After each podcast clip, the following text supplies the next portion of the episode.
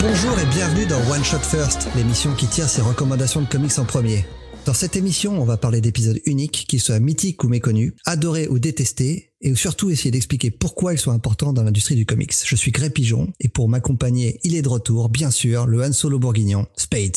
Salut Spade. Salut Grey, alors comme ça on me fait des infidélités et on invite des gens pour me tromper derrière mon dos, hein? Bah écoute, c'était très sympa ce petit podcast avec Tommy. Euh, D'ailleurs, on réitère l'invitation. Si vous voulez participer à un One Shot First avec nous, vous êtes les bienvenus. Tout à fait. Alors je rappelle les règles.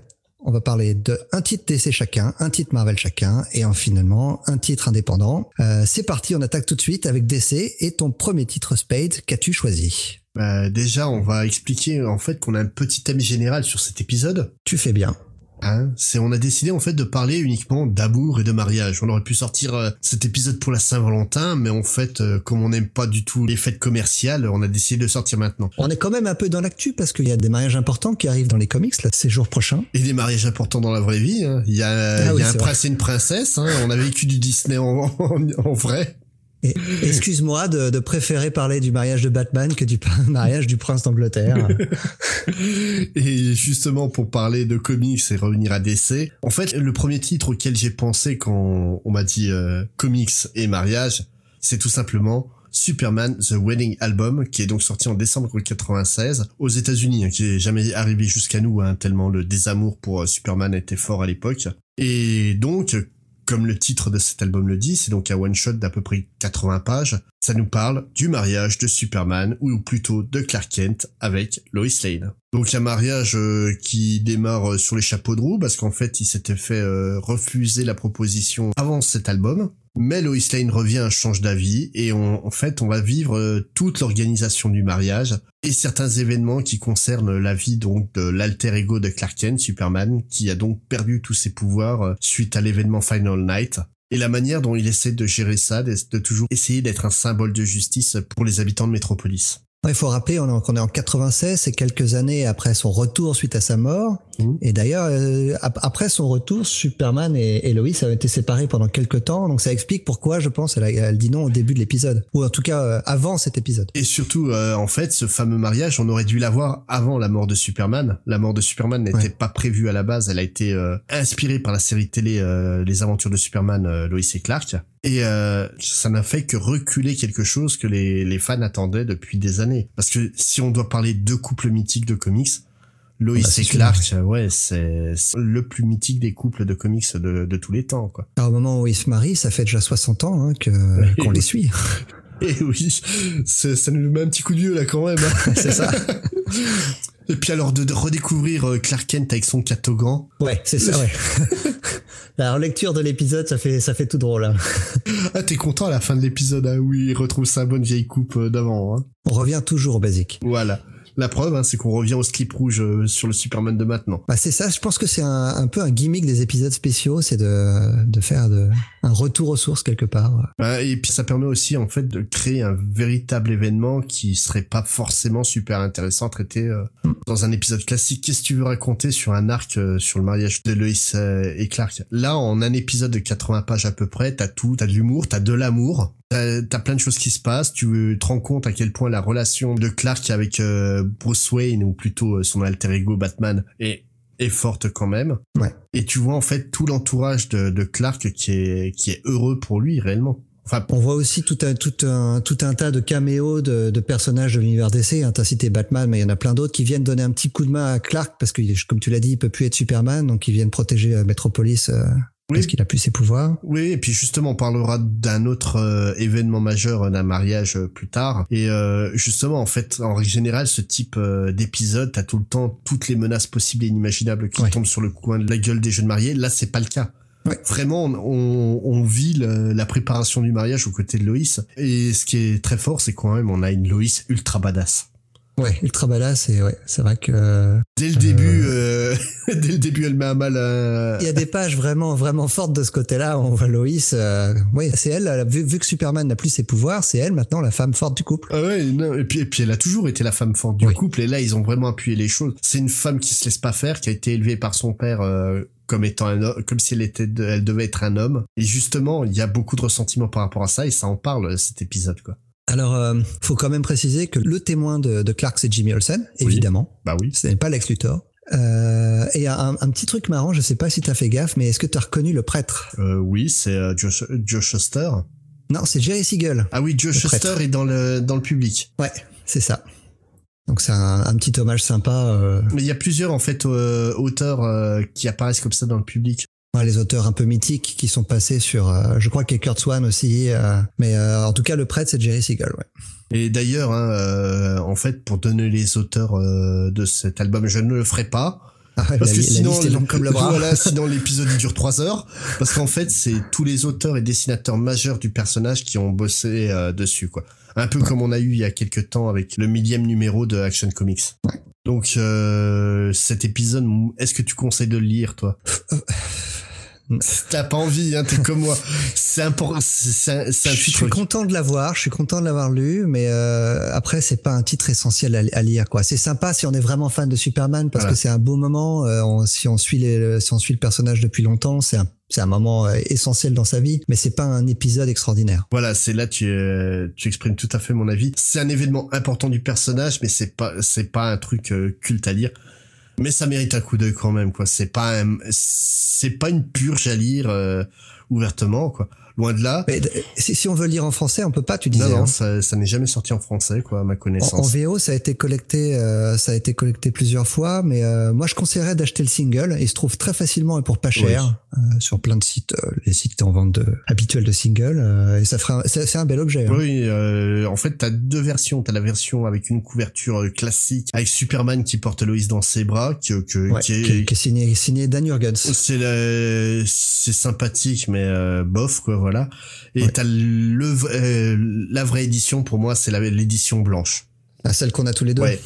Qui qui vraiment... Avec juste le logo Superman en, blanc sur blanc. C'est sobre et c'est très élégant quoi. C'est c'est suffisant pour être dans une bibliothèque, je trouve.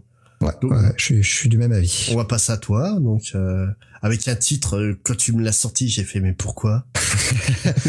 Alors on va parler de Falling in Love numéro 117 qui date de août 1970. Mais pourquoi? Alors justement, j'aurais pu choisir un mariage emblématique comme toi. Il y en a plein chez DC, enfin pas tant que ça, mais il y en a quelques-uns chez DC. Hein. Le, après Superman, le, moi le premier exemple qui m'est venu en tête, c'est Green Arrow et Black Canary. Mhm. Euh, il y avait aussi Wally et Linda West, mais il y en a d'autres. Mais depuis le temps qu'on se dit épisode après épisode, euh, à chaque fois qu'on fait l'histoire des comics, que le comics de romance est un des genres phares des comics d'après-guerre, je me suis dit bah pourquoi pas euh, essayer de dénicher un comics de romance qui parle de mariage. Et je suis pas mal tombé parce qu'il est très bon celui-là. oh la vache Alors juste juste pour pour présenter Falling in Love, donc c'est un magazine de romance lancé par DC en 55 et qui va compter en tout 143 épisodes. Donc ça va durer jusqu'en 73. Donc nous là en août 70, on est vraiment en queue de comète hein, du phénomène euh, romance. Voilà, on a même laissé partir la comète très loin. donc autant il y a euh, Ouais, autant Superman, on vous a pas trop raconté l'histoire parce que ça peut être sympa de le lire. Là, là, je vais divulgacher comme comme Agoré. Hein. je vais raconter toute l'histoire parce que ça vaut le coup, c'est assez drôle, vous allez voir. Alors, ça parle de Lisa. Lisa, c'est la très jolie fille du patron d'une usine de textile et elle invite Derek, qui lui est un jeune et bel aspirant ingénieur, elle l'invite à dîner, euh, un dîner de famille. Alors Derek, il est anglais. Et Lisa, elle l'invite en se disant, euh, il est loin des siens et doit s'ennuyer, ça va être sympa pour lui de passer un dîner avec du monde que nenni Parce que, en fait, le dîner, c'est un, c'est un stratagème pour que Derek puisse rencontrer Dottie. C'est un tracteur. Voilà. Dottie, c'est l'autre fille du patron, donc la sœur de Lisa. Sauf que Dottie, elle est moche. Enfin, en tout cas, elle nous est présentée comme telle parce qu'elle est décidée aussi jolie que Lisa. Hein. Je sais pas ce que t'en penses, mais. Oui, oui. Alors, Lisa est censée donc être belle, pleine de vie, populaire, alors que Dottie, elle est moche et réservée, euh, à tel point que ses parents sont obligés d'organiser des rencontres avec des garçons pour qu'elle puisse rencontrer un futur mari. Parce qu'elle est trop timide pour trouver un homme par elle-même. Ce qui devait arriver arriva, Dottie tombe amoureuse de Derek, et euh, les sentiments semblent partagés, même si Dottie elle, a- elle a des doutes. Ah bah, il lui a jamais dit je t'aime. Ouais, c'est ça. Et elle s'en plaint. Hein. ah, ça pour s'en plaindre. Et en plus, il y a Lisa, qui est une menace potentielle pour Dottie, parce qu'elle se, com- elle se comporte de, de manière de plus en plus étrange. Elle va à l'usine de plus en plus régulièrement, alors qu'elle venait pas avant. Lorsque Derek vient voir Dottie, qui est-ce qui ouvre la porte? C'est Lisa. Et comment elle est habillée? En tenue provocante. Alors tout ça, c'est les reproches que Dottie fait à Lisa. Oui. Alors Dottie, elle est quand même heureuse parce qu'elle a enfin trouvé un homme, jusqu'au moment où Derek perd son emploi à l'usine, euh, dû à des contraintes budgétaires. Il va devoir retourner en Angleterre, sauf que il a une, il a une échappatoire s'il se marie d'ici 15 jours avec une américaine. La green card. Voilà. Donc là, on sent Derek très content de demander Dottie au mariage, et celle-ci accepte. Euh, évidemment, j'étais ironique, Derek, il a toujours pas dit je t'aime à Dottie. Et c'est à ce moment-là que Lisa se rend compte pour la première fois de ses vrais sentiments à l'égard de Derek. Mais elle va faire bonne figure pour le bonheur de sa sœur. Donc arrive, ah, ah, toute l'histoire que je raconte, c'est en 10 pages. hein. Arrive le mariage. Lisa a décidé de partir euh, dès la cérémonie terminée parce qu'elle euh, elle est trop malheureuse. Euh, L'homme qu'elle aime va épouser sa sœur. Mais elle veut faire ses adieux à Derek pour la dernière fois. Et là, le couple s'embrasse passionnément. Sous les yeux de la mère de Lisa et Dottie. Et Dottie aussi qui les capte. Alors, Ah non, elle, elle, elle l'avoue après, parce qu'au début, elle fait celle Ouais, qui elle, ne elle fait, elle comme si elle a rien vu parce qu'elle veut quand même se marier. On, on est le jour du mariage, hein, Dottie, elle est avec Oui, sa oui. robe de mariée. Alors bon, finalement, Dottie, elle entend toutes les explications de Lisa et Derek qui sont avant l'amour. Elle se dit, oh, ok, bon, je te laisse ma place. Et puis elle lui même, elle lui donne même sa robe. Et c'est Lisa qui va épouser Derek, euh, qui est Derek, donc il va pouvoir rester aux États-Unis. Tout est bien, qui finit bien, tout le monde est heureux. Mais Dottie, euh, qui devait se marier ce jour-là, se retrouve avec la robe de, de témoin, euh, a l'air tout à fait, tout à fait ravie. Oui, on, on voit séquence où la mère euh, prend les mesures sur Lisa pour la robe de Dottie. Donc on soupçonne, on sait pas par quel miracle que- qu'elles ont les mêmes mensurations, hein, parce que Ah bah, on va dire que le Dottie, dé- elle est moche. Hein. euh, parce qu'on va dire que le dessinateur il a des signes très pulpeuses hein, quand même. C'est ça. Bah, alors pour expliquer, hein, euh, en règle générale pour les one shot first, je fais les recherches pour savoir l'équipe créative et compagnie de. Ah là, c'est difficile à trouver. Hein. Ah bah c'est simple. L'auteur, euh, le mec qui a écrit ça, il a pas voulu reconnaître. hein. Il veut garder son anonymat. Moi, j'ai trouvé deux, noms- j'ai trouvé deux noms. J'ai trouvé Art Saf et Vince Coletta. Alors, je pense que c'est Vince Coletta qui a écrit parce que Art Vince- Saf, apparemment, il est quand même crédité au dessin. En fait, Artsaf, c'est euh, au début il pensait à Steve Roth euh, donc comme dessinateur et, c'est le, le fils de Artsaf qui leur a qui, a qui a écrit un site qui s'appelle euh, je me rappelle plus du nom qui leur a dit non non faut changer votre base de données en fait c'est mon père qui a, qui a dessiné le l'épisode donc on sait que les dessins c'est Artsaf et franchement il a pas à avoir honte hein. c'est super boulot Ah, ah ouais, non, c'est, c'est très propre. hein. C'est franchement impeccable et même, et même le scénario, bon, c'est complètement débile, mais ça se lit très bien. hein. Oui, oui, C'est un peu les les comédies les comédies romantiques à, à la con qui te font marrer tellement c'est un peu débile quoi c'est c'est Ouais, vraiment ça mais c'est, pas mal écrit, les dialogues s'enchaînent bien, euh, c'est, juste l'histoire qui est complètement abracadabrantesque. quoi. mais pour en revenir à, à l'auteur Vince Coletta a toujours dit que c'était pas lui que lui il est juste éditeur du magazine D'accord. C'est vrai qu'il est, il est, euh, il est crédité sur toutes les autres histoires du magazine Ouais. parce que j'ai pas précisé, cette histoire fait 10 pages. Il y a d'autres histoires dans le magazine qui sont toutes atroces. moi, je, moi, je me suis tout farci. Hein. Il, y a même, il, y a Pareil. même, il y a même des pages au milieu où il t'explique ce que c'est que l'adolescence pour une femme. Ah, c'est à mourir de rire. Hein. ah mais c'est C'est c'est un comics d'un autre temps. Et pourtant, ça date de 1970. Alors, 1970, hein, faut, faut, faut replacer un contexte. On n'est plus du tout dans l'Amérique des années 50. Hein. Le, le Summer of Love est passé par là. Enfin, la- l'Amérique s'est complètement déniaisée. Mais DC, eux, ils sont toujours dans les années 50. Hein. Ah C'est- non, ah, c'est ouais, je, je je comprends pas ce numéro. T'as t'as la frangine, euh, la soi-disant euh, moche qui est qui dort dans une euh, chemise de nuit euh, où tu peux faire tenir euh, quin- 15 personnes facilement. Ouais, alors que sa sœur, par contre, elle est leur nuisette, mais hyper sexy, mais des trucs de...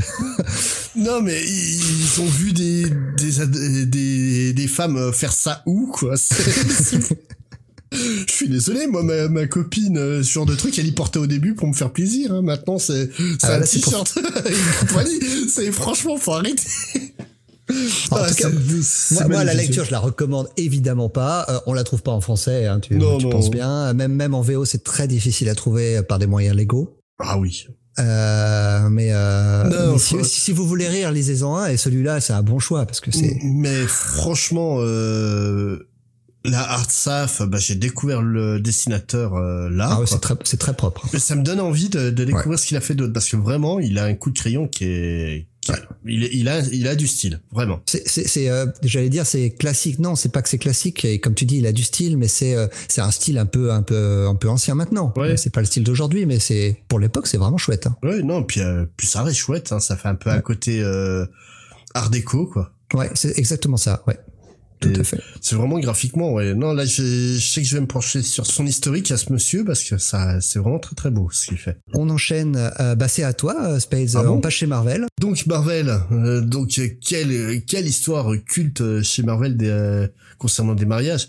Ah, des mariages, j'en ai un paquet chez Marvel. Ouais. et hein. en fait, bah moi, je, je, pensais à la toute première histoire de mariage de super-héros que que j'ai lu de ma vie. Donc bon, j'ai découvert ça plus tard. En fait, c'est dans c'est dans les quatre fantastiques à l'époque de Strange Special Origin que j'avais découvert ça, magazine que tu connais bien, hein, toi aussi. Mhm. Tous les gens de notre âge connaissent bien.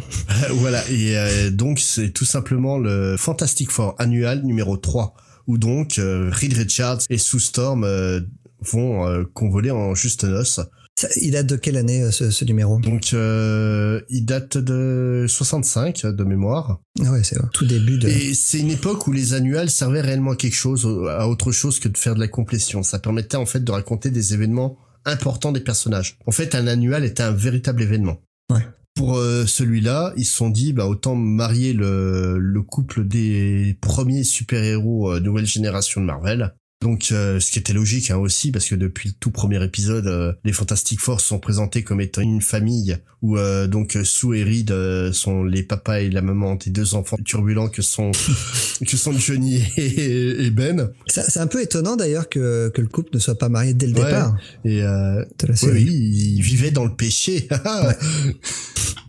et donc cet épisode qui est donc écrit par Stanley et dessiné par Jack Kirby avec Vince Coletta à l'édition encore une fois je crois qu'il est un peu partout, à hein, ce monsieur, à l'époque. Donc euh, cet épisode, vraiment, ça raconte un mariage. Et quand je parlais euh, plutôt de l'épisode très calme de Superman, c'est que justement, en fait, cet épisode, qui à l'époque euh, était révolutionnaire, va avoir en fait tout ce qui va devenir les tares de tous les épisodes de mariage après. En fait, ce mariage, c'est à peu près tous les ennemis possibles et inimaginables des quatre fantastiques euh, vont essayer d'intervenir pour le foutre en l'air. Puis quand on n'a plus d'ennemis à disposition, ben on va ramener les ennemis des autres. Hein. C'est même tel quel hein, dans, le, dans le numéro, ça m'a beaucoup fait rire et, euh, et le, le, truc, c'est que voilà, c'est un mariage très très mouvementé euh, qui va enfin réussir à se concrétiser et qui vont avoir et donc le couple va avoir une, une très longue vie de couple euh, qui est encore en, cours aujourd'hui. C'est rare hein, quand même les couples qui tiennent euh, autant dans les comics. Ouais, ouais. Et le truc, que dire sur ce numéro? C'est drôle à, à lire parce que c'est vraiment un rythme très très soutenu. Mais à tel point, à tel point que c'est rendu. Il a un vrai talent, il a un vrai talent dialoguiste, ouais. Hein, et, mais c'est en fait tellement soutenu que ça en devient mais risible. Genre, euh, t'as donc euh, le Master Puppet qui échoue son attentat, donc il se barre. Et ben Red Ghost et ses seins, j'arrive euh, à la cassure. Et c'est comme ça tout du long, hein, pendant 23 pages. C'est ininterrompu. Tu cites, tu cites tous les vilains qui défilent les uns après les autres, mais est-ce que, enfin, faut pas oublier aussi tous les alliés des Fantastic Four qui défilent les uns après les autres. Moi, j'avais l'impression de voir une pub pour l'univers Marvel. C'est exactement ça. C'est, c'est totalement ça. L'histoire, elle tient sur un post-it. Sous Eric doivent se marier, tout le monde va les embêter. Ouais, bah, c'est exactement ça. et, et, et, leurs alliés donc viennent viennent euh, viennent contrecarrer les plans de leurs ennemis un par un. Et à chaque fois, il y a une page qui va présenter ah mais n'oubliez pas d'aller voir Doctor Strange dans, dans sa série. Ah mais n'oubliez pas d'aller voir Thor dans sa série. Enfin c'est c'est un peu c'est un peu dur à lire en fait. Hein. Ouais non c'est vrai que à l'époque c'est un événement euh, cet épisode là. Mais c'est vrai qu'avec le recul, honnêtement moi tu me fais ça aujourd'hui je te tape. Et, et le mariage il tient en une demi page. Oui, c'est exactement ça. Alors par contre, je vais sauver un truc. Enfin, je vais pas sauver qu'un truc. Hein. C'est ça, ça reste un épisode important, euh, intéressant à lire d'un point de vue historique. Euh, mais quand même, euh, Jack Kirby. Oh là là. Oui. Oh là là, la page où il va dans la quatrième dimension. Ouais. Incroyable, incroyable. Non, bah Jack Kirby, hein, tu, tu pouvais t'arrêter non, mais On peut, enfin, on a beau le savoir, on a beau, euh, on a beau avoir tout lu de Jack Kirby, euh, quand on y retourne et qu'on tombe sur des pages comme ça, on se dit waouh. Ouais. Non, non, franchement. Et le mec sortait quatre comics dans le mois. Hein. Ouais. Et euh, franchement, c'est, il a fait un boulot de fou. J'adore, c'est la dernière fan de l'épisode où donc deux deux inconnus vont se faire refouler du mariage et ils partent au loin, on les voit que de dos. Allez, Jack, viens avec moi. Ouais, ok, Stan. C'est assez classique aussi, ça. Hein. voilà, mais ouais, mais, c'est devenu classique. Ouais, c'est ça, c'est ça.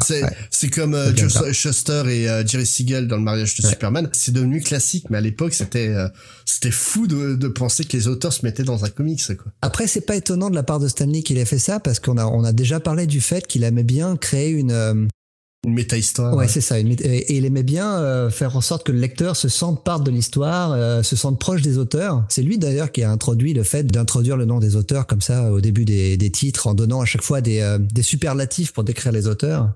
Mm. Et c'est pas étonnant qu'il ait voulu se, se, mettre en scène dans cet épisode important avec son pote Jack. Ouais, non, puis, puis, la, puis la vanne est, est, drôle, quoi franchement, tu t'y attends pas spécialement. Puis quand t'as la dernière bulle qui arrive avec ça, tu rigoles. Après, bon bah pour revenir sur la, sur l'édition de ce numéro en France, comme j'ai dit, moi j'ai découvert dans ce tranche spécial origine. Donc le numéro 217 de janvier 88. Ah, si on veut le trouver maintenant, par contre, comment on fait? Bah on galère hein. Euh, comme comme toujours ces genres d'histoires on les trouve dans les intégrales euh, Fantastic Four donc euh, le numéro 4 ah bah donc c'est dispo ça alors. Ouais, ça fait un bah petit moment que c'est sorti non? Voilà c'est sorti en, 2006 donc ah le numéro doit être indisponible de tous les je côtés je sais pas s'ils les rééditent pas pas de temps en temps leurs intégrales les Fantastic Four peut-être pas mais je sais que les X-Men ils les, rééditent souvent les Spider-Man aussi c'est ils en rééditent certains mais c'est c'est pas forcément donc euh, faut guetter en fait les rééditions euh, avec eux, c'est un peu un peu chiant on va dire. Ouais. Mais sinon, en fait, pour finir euh, sur ce numéro-là, il a été aussi publié dans une revue en France qui est devenue ultra culte. En fait, elle est cet, cet épisode a été publié dans le 13e numéro de Marvel, donc qui était donc la première revue de comics Marvel qui était publiée par Lug, donc un éditeur qui te dit forcément quelque chose à toi vieux lecteur. L'éditeur lyonnais. Ouais. Et en fait, ce qu'il faut savoir, c'est que donc euh, ce numéro 13, en fait, c'est le dernier de, de cette revue, car elle a, elle a été euh, censurée. D'accord. Donc il y avait des promos euh, pour un fameux numéro 14. Selon la légende, il existe quelques exemplaires du Marvel 14 qui auraient été imprimés à l'époque. Et, et c'est une revue en fait qui qui envahit les fantasmes de beaucoup de, de collectionneurs de comics en France. Un jour, on vous parlera des publications françaises. Mais l'histoire du Marvel 14, euh, il y a un documentaire qui existe là-dessus, euh, qui raconte en fait l'histoire de la censure des comics à l'époque, et c'est hyper intéressant. Ah ouais, un, épisode à venir de Comics Fair. Voilà. Et donc, euh, je vais te passer la main pour que tu nous parles d'un autre instant culte de Marvel. Ah ouais, la Marvel, on a fait du culte. On n'est pas allé chercher les séries de romance un peu, euh, un peu là. Non, là, après Sue et Reed, le mariage mythique chez Marvel, c'est bien sûr euh, Peter Parker et, et Mary Jane. alors, l'épisode est sorti dans un annual aussi, l'annual numéro 21 de la série Amazing Spider-Man, et c'est sorti en septembre 1987. Ouais. Au scénario, ils sont deux, David Michelin et, et Jim Shooter. Et au dessin, ils sont deux aussi. On a Paul Ryan et euh, en fait non, Paul Ryan a fait tout l'épisode et il y a John Romita, je veux le citer parce que c'est lui qui a fait la cover qui est devenue euh, iconique. qui, est, qui est culte, ouvertement culte. Alors d'abord, je vais faire un petit historique. Le vrai amour de Peter Parker, c'est qui selon toi? Gwen Stacy. Alors ça, c'est ce que tout le monde pense maintenant. Mais à l'époque, pas du tout. Gwen Stacy, euh, avant sa mort, elle n'était pas aimée du tout par le public. Tout le monde, en fait, ne souhaitait qu'une chose, c'était de le voir Peter en couple avec Mary Jane. Euh, mais c'est Stanley qui poussait vraiment pour Gwen. Et d'ailleurs, il a créé Mary Jane dans le but de faire, de rendre un petit peu euh, Gwen jalouse et de, de, de, la mettre dans les bras de Peter. Mais le public à l'époque n'était pas du tout en phase avec Stanley euh, et Marvel recevait beaucoup de lettres de lecteurs demandant à ce que à ce que Peter lâche la gourdasse pour euh, pour aller vers la fille plus bah, intéressante qui était Mary Jane. En fait, le truc, si on va en parler euh, avec le titre juste après, c'est que donc Gwen Stacy, c'est le prototype même de ce qu'on appelle la Sue. Ouais, c'est exactement ça. Et euh, c'est un type de personnage qui est plus ou moins lisse et sans saveur si on creuse pas le sujet. Quoi. elle est devenue culte après sa mort. Ouais. C'est, triste à dire, mais c'est vrai. Euh, et alors qu'en fait, c'est un personnage intéressant, hein, plutôt chouette, qui même après été euh, à plusieurs reprises. Elle est revenue en tant que clone. Enfin, il y a eu plein d'histoires sympas autour de Gwen Stacy, mais c'est vrai qu'avant sa mort, c'était un personnage très lisse. Mm. Alors que Mary Jane, au contraire, sa première apparition dans, Amazing Spider-Man 42, euh, elle, est tout de suite iconique avec la phrase qui est devenue mythique, Face it, Tiger, you just hit the jackpot. C'est la première phrase qu'elle prononce et c'est déjà, euh, voilà, elle, Stanley a ancré euh, Mary Jane dans le panthéon des personnages importants de Marvel. Ah oui. Euh, donc Peter est en couple avec avec Gwen Stacy. Et, euh, il va se retrouver il va se retrouver avec Mary Jane deux ans après la mort de Gwen Stacy, donc tué par le bouffon vert. Et il faudra attendre le Amazing Spider-Man numéro 143 pour que Peter et Mary Jane échangent leur premier baiser. Donc 101 issues après la première apparition de Mary Jane.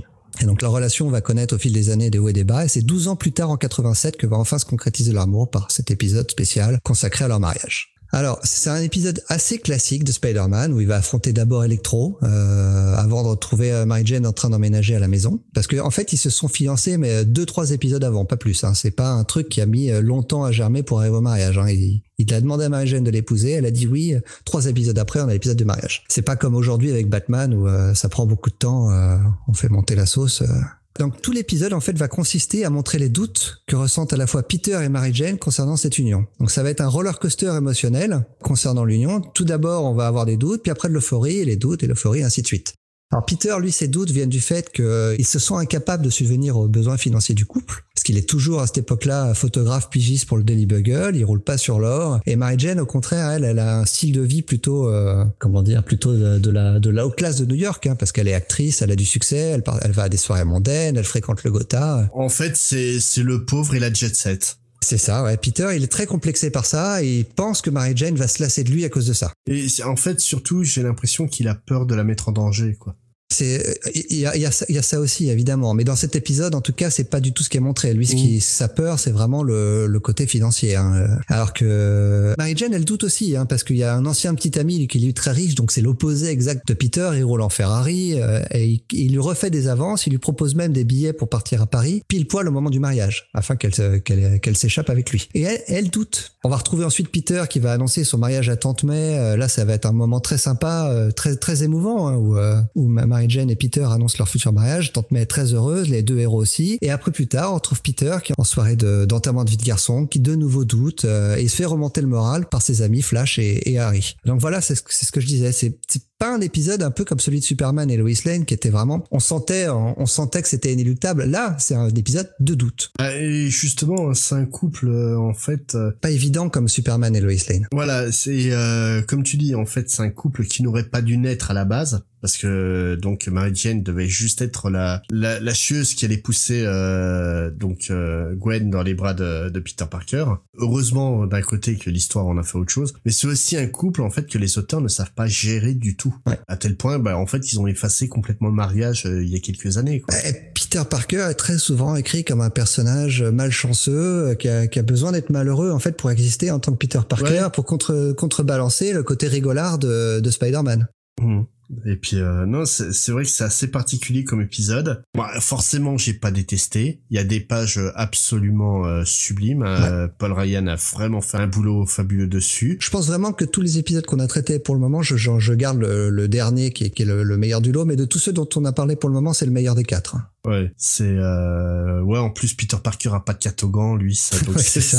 non, mais c'est un vrai bon épisode de Spider-Man, très classique, hein, qui se qui se lit dans la continuité de la série de l'époque. Mais euh, il y a il y a l'événement à la fin. En plus, euh, le, moment du mariage sur la fin de l'épisode est vraiment chouette. Hein. Ouais, non. Puis ils, ils, arrivent en fait à donner un peu de place à tous les personnages gravitant autour de, de Spidey en, en respectant les personnages et en les montrant. Quoi. Tu prends euh, J. Jonah Jameson, rien que sur la vignette donc qui va illustrer cet épisode. En fait, le, le truc, c'est que John Jameson, on a tous une image, euh, ben, en, en, gros, si on devait vraiment prendre euh, l'aspect du personnage, c'est un connard. Ouais, sauf que c'est un peu plus que ça. Voilà, c'est euh, tu prends Clark Kent qui est journaliste, lui il a Perry White en supérieur, Perry White qui a un côté très paternel. J. Jonah Jameson, c'est le tonton bourré raciste et compagnie en apparence parce qu'au final là dans cet épisode vraiment la gueule qui tire quand Mary Jane et euh, Peter Parker euh, se disent oui où il est en larmes avec son mouchoir à la, main, ça montre en fait que c'est un, un dur au cœur tendre, quoi. C'est ça. Et euh, je trouve ça fort qu'en aussi peu de pages, on puisse mettre autant de personnages et puis les, les croquer aussi bien, quoi. Donc il y, a, un vrai suspense hein, tout le long de l'épisode, savoir est-ce qu'ils vont se marier ou non. c'est un faux, un vrai faux suspense, hein, surtout si on a vu la couverture du, de l'épisode. Mais évidemment, ils finissent par, par se marier. Et d'ailleurs, le mariage va durer quand même quelques temps. Hein. Oui. Que tu, tu peux une vingtaine d'années. Euh, oui, à peu près, oui. Euh, alors, un petit fun fact, la robe de mariée de, de Mary Jane à l'époque a été conçue par un célèbre designer du nom de Willie Smith. Donc pas Will Smith, mais Willie Smith, mais qui est dans le comics. Et lui, il s'appelle Will Smith dans le comics. C'est drôle.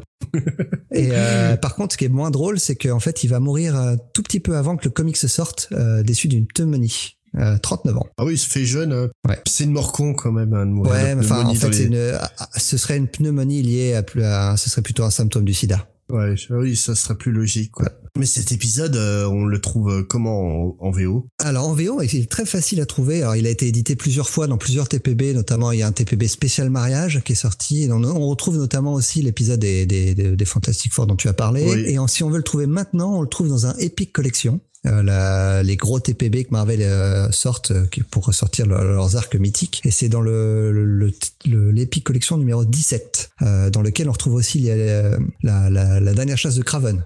Mm. Très bonne histoire de Spider-Man, donc je conseille vivement l'achat de, ce- de cet épique. Et en français, euh, donc le volume euh, sur les mariages est sorti aussi en français en 2006. Ouais. Donc euh, on le trouve dedans. Et euh, en fait, avant, ça a été publié dans Nova, mais ça a été coupé en deux, euh, vu que c'était une histoire de 43 pages. Ouais. Ça a été coupé en deux pour être diffusé dans, donc dans les Nova 28 et 29, euh, 128 et 129. Ce qui est bizarre, quoi, c'est que ça soit publié dans, dans le titre Nova, qui était quand même, euh, on va dire un peu la cinquième roue du carrosse euh, de Lug euh, Semic à l'époque. C'était peut-être justement pour relancer un peu le titre, parce que c'était un gros événement. Hein. Bah, en règle générale, euh, ce genre de titre, moi, je l'aurais plutôt mis dans Spidey, quoi, le, le Bah, magazine. forcément, euh. oui. Et ouais, je suis assez curieux. euh, Je suis, enfin, je trouve ça curieux que ça ait été publié comme ça, quoi. À, à- préciser aussi, il y a eu deux covers. Euh, une première cover où, euh, où, en fait on voit euh, Peter Parker et Mary Jane euh, mariés avec tous leurs amis derrière eux, avec un grand cœur en forme de tête de Spider-Man derrière eux. Et la deuxième cover c'est la même, sauf qu'on voit plus Peter Parker, mais on voit euh, Spider-Man. Et là derrière eux, ce sont les ennemis de Spider-Man. Ouais. C'est une couverture un peu mensongère parce qu'ils apparaissent pas dans l'épisode. Oui, en plus, c'est, que t'as plusieurs ennemis qui apparaissent et euh, c'est pas ceux qui sont sur les coups. Ouais, c'est ça.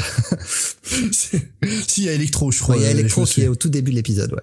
Voilà. Euh, oui, non, c'était bien joué, mais non, franchement, cette cover et le, Ah bah, le cœur, euh, oui, à tel point qu'elle a été reprise pour euh, la série euh, Spider-Man Renew Your Voice. Ouais, et aussi dans, dans un, il y a une parodie dans Marvel Zombie de mémoire. Oui, et puis euh, ça, de la, euh, elle a été parodiée plusieurs fois. hein. Je crois que chez DC, ils l'ont repris aussi une fois pour une variante euh, cover. D'accord. de- Je me demande si c'est pas pour le mariage de Green Arrow et euh, Black Canary où ils l'ont fait euh, en, en variante. D'accord. Ah bah, de toute façon, c'est, c'est, rentré dans la culture populaire, cette cover. Hein, c'est Ouais. une des covers les plus connues de l'histoire du comics. Voilà. On passe à l'indé avec le titre pour lequel je te maudis sur quatre générations. Oh, je vois pas pourquoi, franchement. Ah, ah, j'ai souffert. Ah là, ah là, j'ai vraiment souffert. Oh, c'est, il est bien ce petit Life with Archie numéro 16. Donc, euh, déjà, avant de vous parler de Life with Archie, je vais vous parler de Archie tout court. Donc, certains d'entre vous ont déjà dû voir la série euh, Riverdale, qui est en fait une euh, version réactualisée du mythe d'Archie. Donc, Archie, c'est donc un rouquin qui est dont le cœur balance entre une jolie blonde et une brune au tempérament de feu. En gros, c'est de la SF, hein, parce qu'un rouquin qui a deux meufs comme ça. Non, plus, plus sérieusement, en fait, Archie, c'est un titre qui est très très vieux, qui est très très installé dans la culture euh, américaine. Chez nous, c'est quasiment totalement inconnu. On connaît les versions des dessins animés qui ont été faites autour, à la rigueur. Ah, c'est tellement euh, connu que bah, si on veut acheter Archie aux États-Unis, on les trouve pas dans les comic shops, on les trouve dans les Toys R Us, dans les Non supermarchés. maintenant, euh. non, non, maintenant, on commence à les trouver dans les comic shops. Ouais, enfin, c'est, mais on les trouve, euh, ils, ils sont jamais dans les chiffres de vente parce qu'on les trouve, et, et ils les vendent Bah, par, par camion, quoi. Bah, maintenant que Diamond commence à les, à les publier, oui, mais voilà, toi, en fait, toute la partie qui est publiée dans les Walmart et dans Ouais. les, euh, et, et dans les Toys R Us, notamment. Enfin, Toys R Us, je crois que ça a fermé, Ouais. donc, euh, ils doivent publier, publier, publier grand chose. Mais donc, donc, en fait, Archie, c'est vraiment quelque chose qui est extrêmement installé, euh, qui est, ça, ça peut paraître étrange, hein, de, de dire ça, mais c'est vraiment un comics ultra culte. Toutes les générations de lecteurs de comics ont lu du Archie. Ouais. Euh, à tel point qu'on trouve le, euh, on trouve ça cité assez régulièrement dans les films de Kevin Smith, par exemple, ou notamment, je crois que ça doit être Méprise multiple, euh, où ils, où ils ont un grand débat euh, sur l'homosexualité de Archie avec Jughead. Ouais. Bah, les débats la Kevin Smith. Ouais. euh. et et, euh, donc justement, Life with Archie, c'est donc euh, ça reprend les personnages d'Archie avec quelques années de plus. Donc euh, là, ça propose en fait deux visions de l'histoire.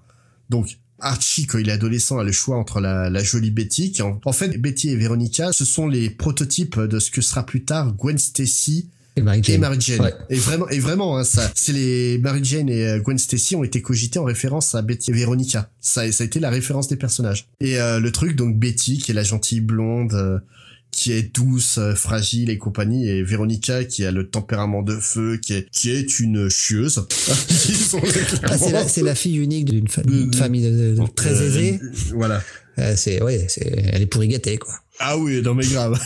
Et donc euh, Life with Archie en fait va proposer la vision comme quoi dans le dans le futur Archie s'est marié soit avec Betty, soit avec Veronica. Et euh, le truc, c'est que là, en fait, cet épisode parle d'un autre mariage. Donc, quelques numéros avant de, de Archie, la, la série euh, régulière, ils ont proposé, euh, et en fait, ils ont créé un, un personnage qui était ouvertement gay. Et donc, dans, cette, dans cet épisode, c'est donc le mariage de ce personnage-là. Et c'est en fait le premier comics qui revendique le mariage homosexuel. C'est pas le premier qui le met en scène, parce que tu, beaucoup vont citer Authority, mais c'est faux. Il y, a eu, il y a eu des titres qui l'ont parlé de mariage homosexuel bien avant, notamment dans le comics underground, euh, ça a été fait souvent. Euh, il y a eu euh, donc euh, mince, Howard Shakin aussi qui a parlé de relations homosexuelles dès les années 80 aussi. C'est mais là, en fait, c'est Life with Archie, en plein milieu d'un débat qui commence à se poser, est-ce que les homosexuels ont le droit de se marier? Life with Archie dit oui. Alors, non, seulement il y a un mariage homosexuel, mais en plus, c'est un mariage avec un personnage qui vient de l'armée. Ouais, c'est un deuxième tabou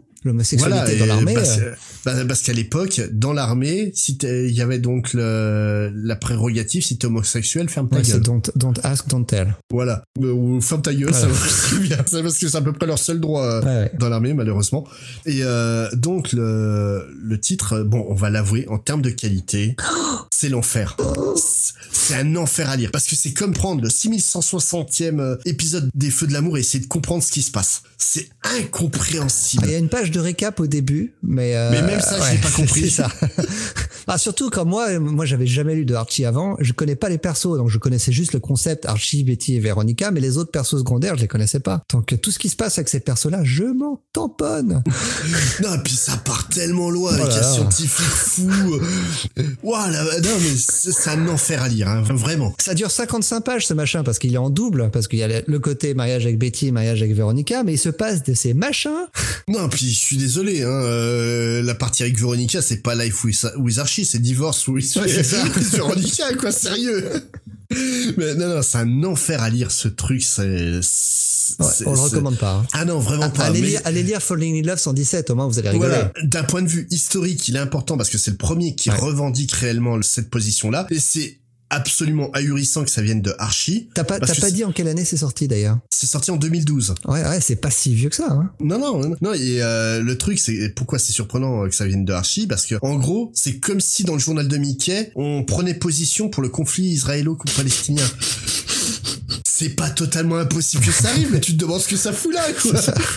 Et, euh, et donc bah, c'est une très bonne chose que les auteurs euh, prennent euh, prennent position comme ça. Tu t'as pas nommé les auteurs d'ailleurs. Donc le, le, scénariste de ce truc là qui a dû avoir un mal de crâne incroyable avec ça, c'est Paul Kuperberg. Donc au dessin, ah, ils, sont plusieurs, ils sont une palanquée. Ouais. Ils, ils sont pas lanqués, mais ils ont tous le même style. De toute façon, euh, c'est ah, ça l'avantage. Et, c'est pas beau. On, hein. citera, on citera juste Al Milgrom. Et c'est pas beau. Hein. Voilà. C'est c'est bah, c'est le style archi. la colo, euh, la colo est pas belle. Enfin, c'est. On a l'impression de voir une colo du tout début de la numérisation. C'est en 2012. T'as pas le droit de faire une colo pareille, quoi. non, vraiment. Il a, ils ont pas Peter Steigerwald euh, ni Dave Stewart à la colo, c'est sûr. Mais non, non, c'est c'est imbitable à lire mais vraiment. Hein. Mais c'est c'est intéressant de, de voir en fait qu'en 2012, un, un truc aussi conservateur que Archie prenait position pour le mariage homosexuel, parce que là clairement hein, leur position est plus euh, est plus que que pour. Hein. Ah oui, là c'est évident, bien sûr. Alors ah, en, plus à tel point quand c'est c'est montré de manière totalement euh, normale. Euh, c'est c'est pas du tout présenté comme un événement en soi. C'est euh, ils sont amoureux, ils se marient, et c'est très bien comme ça. Et d'ailleurs c'est très bien que ce soit fait comme ça d'ailleurs. Ouais non parce qu'en fait le problème de pourquoi euh, pourquoi avant on pouvait pas considérer ça comme revendicatif, notamment je pense à l'épisode de, de, Authority, parce que le problème c'est que ça a toujours été fait dans un but de choquer mm-hmm. avec Mila. L'homosexualité de Apollo Illuminator, c'était presque ah ça vous choque, il y a des mecs virils. Ça a bien changé maintenant, heureusement d'ailleurs. Oui. Après, on peut on peut reconnaître à Marc Millard l'envie de mettre de donner un petit coup de pied dans la fourmilière et il y a un côté provocateur, euh, mais euh, quelque part, ça, ça sert aussi la cause. Non mais voilà, le, le côté provocateur était une bonne chose parce que moi à l'époque où j'ai découvert euh, Minator à Apollo dans, dans The Authority euh, sous sa plume, j'ai adoré les personnages, j'ai adoré le fait qu'ils étaient homosexuels. Et honnêtement, sa réponse à ça vous choque, hein, des, des super-héros hyper virils euh, qui sont mots Bah franchement non. Ouais. Toi, non, mais peut-être que certaines personnes. Dé- oui. Déjà, déjà à l'époque, ça me choquait pas. Euh, et euh, le truc à la rigueur, c'est que tu vois, quitte à faire euh, donc des vannes beaufs pour euh, beaufifier euh, ceux qui supportent pas les homos, parce que c'est c'est plus ou moins la démarche de Millard. Ah, c'est Marc Millar en C'est- même temps. hein. Non, mais sa démarche, c'est réellement de te montrer à quel point t'es ridicule quand t'as des préjugés contre eux. Mais à la, à la rigueur, Garcenis, euh, sur euh, la série euh, Kev, qui est donc une, un spin-off de Authority, l'a fait d'une bien meilleure façon, quoi. Quand t'as le personnage de Kev, qui est donc un... Tu vois Beavis and Butthead Ouais. Tu prends la stupidité des deux, tu la fous dans un seul corps. T'as le personnage de Kev. Et euh, donc Kev, en fait, qui regarde Apollo Minator, eh, mais vous allez arrêter de vous coller au cul, on croirait que vous êtes pédé. Oh, merde Voilà, c'est c'est genre du- d'humour direct à la, à la Garcenis, ouais. qui, qui, qui va à fond dans le truc et qui appuie beaucoup euh, sur le truc qui est un peu plus clair. Mais là, ouais, venant de Life with Archie, à l'époque où j'ai vu euh, Life with Archie va parler du mariage homosexuel, j'ai fait quoi? Sérieux? C'était impressionnant. Bon, euh, on, forcément, Life with Archie, comme tout Archie, on peut pas rien trouver en France. Bon, c'est pas très Ouais. grave. Quoi, je crois que la série de Mark Wade, le relaunch Ouais. qui a été fait, Avec euh, Fiona Staple au dessin. Ouais, que, qui franchement pour un titre de teen n'est pas honteux, faut l'avouer. Hein. Euh, je crois que ça c'est c'est publié ou en cours de publication en France. Mais euh, Life with Archie non et After Life with Archie donc la version euh, Walking Dead non plus. C'est pas sorti en France, Afterlife with Archie, d'accord. Non non. Ah, bah de toute façon ça sort à peu près un épisode tous les trois ans aux États-Unis. euh, Ah, mais la série, ouais, il y a juste depuis un bon moment là. voilà. Donc euh, je vais te laisser la main avec un titre euh, que j'aime beaucoup moi. Ah bah ouais, on va se quitter. euh, le dernier titre en question, c'est un très bon titre, une très bonne série avec un, par un très grand dessinateur et scénariste. Donc euh, c'est John Sable, l'épisode numéro 3, sorti en avril 1983, donc avec Mike Grell au scénario et au dessin. Alors c'est c'est euh, pas j'ai un peu triché parce que c'est pas vraiment un épisode consacré à un mariage, même s'il y a un mariage dedans. Ouais. C'est plutôt un épisode qui fait office d'origine story pour le personnage de John Sable, dont on a déjà suivi une aventure dans les deux premiers euh, épisodes de la série. Mais là, euh, avec l'épisode 3, on voit enfin sa, sa genèse. Euh, alors vite fait, hein, la John Sable, c'est quoi? C'est une série publiée par First, First Comics, qui est un éditeur indépendant. Euh, la- Et qui est donc plus ou moins l'inventeur du Creator Round euh, dans Ouais. les années 80. et avec des séries vraiment vraiment cultes. Euh, On va revenir sur First un jour ou l'autre parce qu'on il y a eu plusieurs séries. Alors là de tête, il y a, je sais qu'il y a Dreadstar qui est sorti là-dedans. Je sais que Warchekin a eu sa série. euh, Ouais, American Fly. Voilà, c'est ça. Euh, donc il y a- il y, a plusieurs très très bonnes séries. Grimjack est aussi euh, sorti chez First. Donc on, on reviendra un jour sur First Comics. Euh, mais donc euh, pour revenir à John Sable, la série a duré 6 ans entre 83 et 88 et euh, 56 épisodes. Euh, le personnage va être populaire, il va revenir dans plusieurs autres séries et il va revenir lui-même dans ses propres mini-séries. Euh, mais euh, il aura jamais la qualité hein, de la série originelle de McGrell. Euh, pour faire très vite, pour présenter John Sable, c'est un mélange entre James Bond et Mike Hammer. C'est un peu ça, ouais. C'est un mercenaire au grand cœur, hein, un petit peu. Alors, comment est-ce qu'il est devenu mercenaire? On va l'apprendre dans cet épisode. Euh, il raconte lui-même sa vie dans un livre. Oui, parce qu'en fait, John Sable a un alias qui est donc euh, un auteur de romans d'enfants, si je me rappelle Ouais, bien. roman pour enfants, ouais, c'est Ouais. ça. Son, son, c'est Bibi Flem, son, son alias Voilà. dans la série. Il a un agent littéraire qui le suit et euh, cet agent va découvrir sa vie dans son autobiographie qu'il a écrit, mais qui n'est pas destinée à être publiée. Il a écrit pour lui-même. Voilà, tout à fait. Alors l'histoire commence. John a 28 ans et c'est un athlète aux Jeux Olympiques de Munich en 72. Et euh, est-ce que tu te rappelles dans quelle discipline? En euh, pentathlon? Ouais, alors ça, m'a, j'ai pas tiqué, j'ai pas été vérifié, j'ai tiqué un peu, j'ai pas été vérifié, mais le pentathlon n'existe plus aux Jeux Olympiques. Hein, c'est le décathlon, Oui. mais le pentathlon moderne, je crois que je, je sais pas si ça existe encore aux Jeux Olympiques, je crois pas. Si je dis une bêtise, corrigez-moi dans les commentaires. Alors, il brille pas particulièrement par ses résultats, mais bon, c'est pas très grave parce qu'il va faire la connaissance du Quatrième gymnaste. quand même.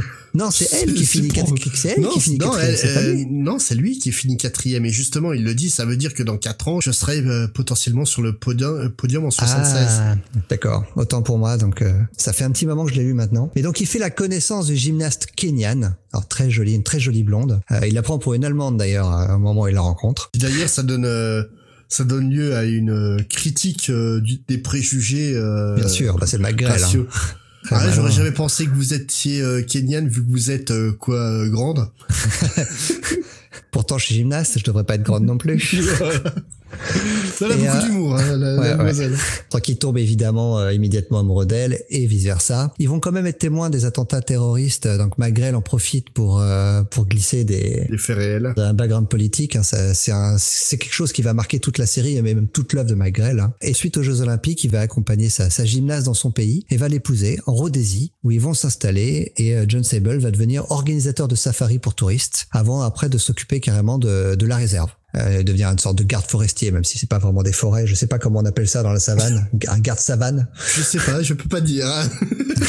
euh, donc ils vont, ils, se marient. La page du mariage, euh, qui, qui, est à peu près au milieu de comics, est absolument superbe. Euh, je te l'ai même envoyé en photo. Euh, en à peu près chaque page, hein, quand même. Ah mais la page du mariage, c'est absolument magnifique. Ils, ils, vivent un bonheur vraiment sans faille dans ce paradis. Ils vont, ils vont avoir des enfants, mais malheureusement, ce bonheur va être de courte durée puisque sa famille va être assassinée par des braconniers et euh, John Sable va être anéanti par ce qui va lui arriver. Il va venger sa famille avant de retourner aux États-Unis pour devenir un mercenaire et un écrivain pour enfants. Ah oui, il faut bien.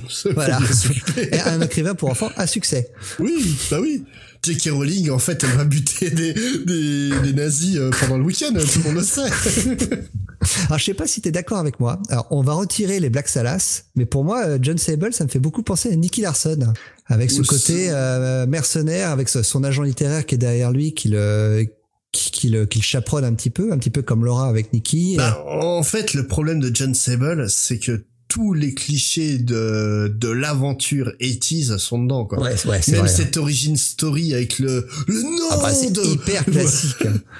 ouais, c'est ça, c'est c'est du classique à mort. Après moi je trouve ça super cool à lire quand même parce que bah, bah c'est, déjà c'est superbe. En plus euh, c'est ça, les les pages s'enchaînent parce que Magrel est écrit comme personne, mm. son style est extraordinaire même si c'est hyper classique, on prend un plaisir énorme à lire ça. Hein. ça et puis et puis c'est classique parce que c'est c'est une époque euh, où c'était comme ça les histoires. Ouais. Donc euh, franchement, moi j'ai trouvé ça bien et comme je dis en fait, tu vois, t'as beaucoup de, de titres avec le recul. Euh, tu fais où là Il y a quand même des petits trucs un peu gênants là avec le c'est au niveau des mœurs et compagnie. Ah là, pas du tout. Ah si, quand même un petit peu quoi. Il y a quand même une fois qu'ils sont mariés, donc euh, elle devient bobonne hein, quand même. C'est vrai. Voilà. Il y a un peu de ça.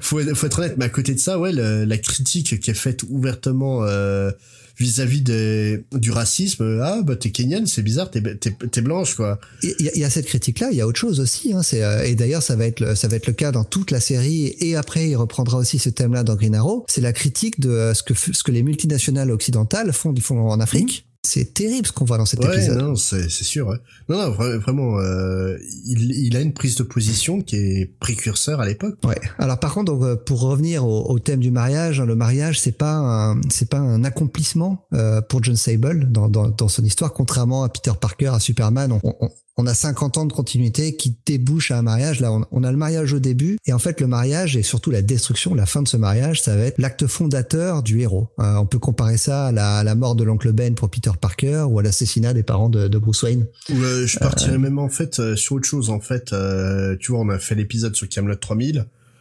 En, ouais. en, fait, je parlais de, de Guenièvre qui est quand même vachement plus hardcore dans Camelot 3000, qui est proactif sexuellement, qui sait ce qu'elle veut et qui, qui le prend. En fait, d'un certain côté, euh, euh, Superman et Spider-Man, eux, c'est ce qu'on appelle de l'amour courtois. En fait, la relation qu'ils ont avec euh, Lois Lane ou avec euh, Mary Jane, c'est une récompense, le fait de se marier. Tandis que là, pour euh, John Sable, c'est bah, ce mariage en fait, c'est la création du, du tueur, c'est plus ou moins l'histoire du Punisher. Ah, oh, enfin plus ou moins, c'est c'est même la même voilà, histoire. Voilà, c'est c'est vraiment le, même style. Bah, c'est l'acte fondateur, sauf sauf que lui, il va pas devenir un, un, un cinglé tueur sanguinaire. je te rappelle qu'il met un costume et un masque pour aller buter des des gens bon, en se faisant payer pour. C'est quand même pas très sain d'esprit le monsieur déjà à la base. Ah, il, est, il, est, beaucoup moins cinglé que le Punisher. Oui, voilà, le, le Punisher, lui, il est en phase terminale, euh, un psychopathe en phase terminale. Mais euh, John Sable, ouais, ça lui a retourné la tronche, hein, quand même. Euh. Ah ouais, bien sûr.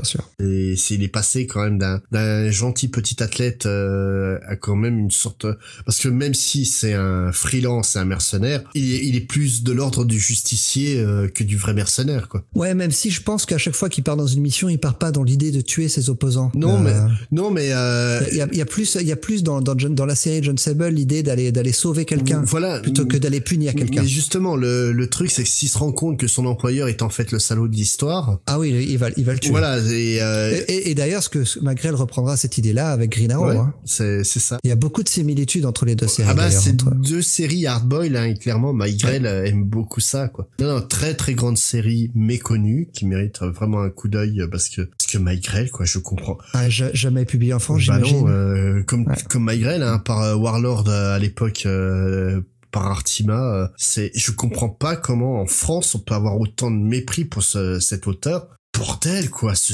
Parce style. qu'il est parce qu'il est pas passé sur des sur des personnages majeurs, c'est c'est dingue. hein. S'il était passé une fois sur du Batman ou du Superman, je pense qu'on aurait eu ces Green Arrow. euh, il est resté sur des mais personnages oui, mais t'as plein de, de dessinateurs et, et d'auteurs qui sont restés sur les personnages mineurs et euh, que les que les lecteurs français connaissent et respectent. Mike Grell, ouais, j'ai l'impression que au mieux c'est du je m'en foutisme et je comprends pas comment on, arrive, on, on peut s'en foutre de ce type-là, quoi. En même temps, Comics Fair, on est c'est un petit peu notre credo, essayer de faire découvrir les trésors cachés du comics. S'il y en a un vraiment qui mérite d'être découvert, c'est bien Ah ouais, alors, que ça soit au- au- avec ses Green Arrow, avec John Sable, avec tout ce qu'il a fait. Quoi. Moi, moi c'est Warlord. J'ai kiffé ça quand j'étais gamin, alors que c'était pas du tout euh, être à, à destination. Euh, Sa série de SF St- Star Slayer, absolument géniale. mais non, vra- vraiment, ça, c'est si vous devez retenir qu'un seul titre euh, pour le mariage, prenez le Spider-Man. Ouais. Si vous, Pour la série, pour la série, lisez John voilà, si vous, En plus, on trouve, on trouve, il y a des volumes collectés en VO. euh, Ça, ça se trouve, ça se trouve, euh, ils sont, ça fait quelques temps qu'ils sont sortis maintenant, mais ils sont encore disponibles. mais, mais le pire, c'est que ça a dû bien marcher à l'époque aux États-Unis parce qu'ils ont même essayé d'en faire une série. Oui, il y a une série télé qui est sortie euh, 87 avec euh, la première apparition de René Russo, l'actrice qu'on verra dans, dans L'âme fatale notamment. Et euh, puis euh, honnêtement, euh, j'ai essayé de regarder un épisode. C'est Equalizer en mauvais. non, non, c'est pas bon. hein. Tu comprends pourquoi la série elle a, elle a été arrêtée très vite. Ouais, sept épisodes. euh, je, je suis même pas sûr que les sept ont été tous diffusés. Ah non, ouais, c'est vraiment ils ont refait de, de l'Equalizer mais en mauvais quoi. C'est assez particulier. Mais oui, allez découvrir John Sable, allez découvrir euh, My Grail. et on va se quitter en musique. En musique, comme tu Ouais, dis. là ouais, je, je te rejoins sur ce coup-là. tu es en fait t'as décidé de te venger de Life with Archie. euh, C'est ça. bah, on a une thématique mariage, donc euh, qu'est-ce qui, qu'est-ce que- la, la- comment dire? Après le mariage, qu'est-ce qu'il y a? La lune de miel. Après la lune de miel, la rupture. Voilà. Donc j'ai choisi une chanson de rupture. Bah oui, en plus, Spider-Man, il est plus marié à Mary Jane. Euh, Reed et Sue, ça a failli être tendu pour leur gueule. Lois, Lois et Clark, ils ont divorcé avant que des versions alternatives reviennent mariés. Euh, ah, On est dans la on est thématique. Donc on est, tu es parti sur, parce que tu débrouilles, grand tu débrouilles, tout seul. Un grand classique, un grand classique de fin des années 90, début des années 2000, je sais plus de quelle année ça date ce truc. Peter Kitsch en duo avec Olivia, avec cette fameuse chanson ABC pour casser. Si vous ne connaissez pas, je vous conseille d'aller regarder la vidéo sur YouTube. Ah oui. Elle est aussi bien que la Ah, chanson. oui. Ah, il faut aimer Tekken. Voilà, c'est ça. Allez, à Allez, bientôt. ciao. Mais quelle culotture Oui, j'en reste bouche. B, Vraiment, je suis là C, de me faire balader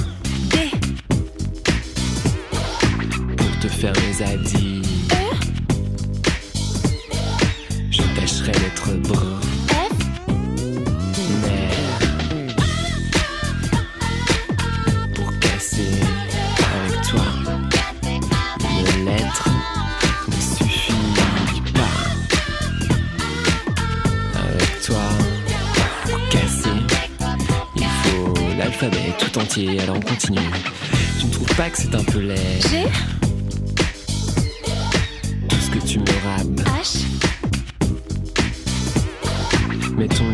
Les. Je vois bien que tu mens, tu roules. N'aggrave pas ton. Je sais, l'amour est cru. Ne dis pas que tu m- M, Avec cette tête de souhait, ton nez pousse comme Pinocchio. O Et ça me fait plus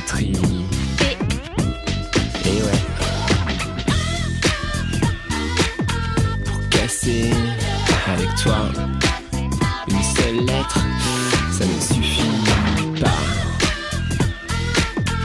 Avec toi, pour casser, il faut l'alphabet tout entier.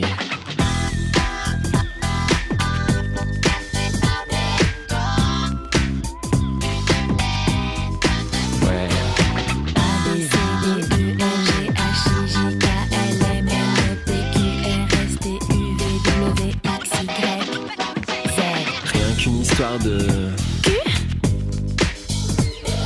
Si on regarde en Harry, R on a connu livre, S puis tu m'as filou. T Ah ça, tu m'as bien. U Mais cette fois je me casse, je m'en. Le temps de démarrer la BM. W L'histoire est classée. X Va te faire voir chez Y Je signerai d'un.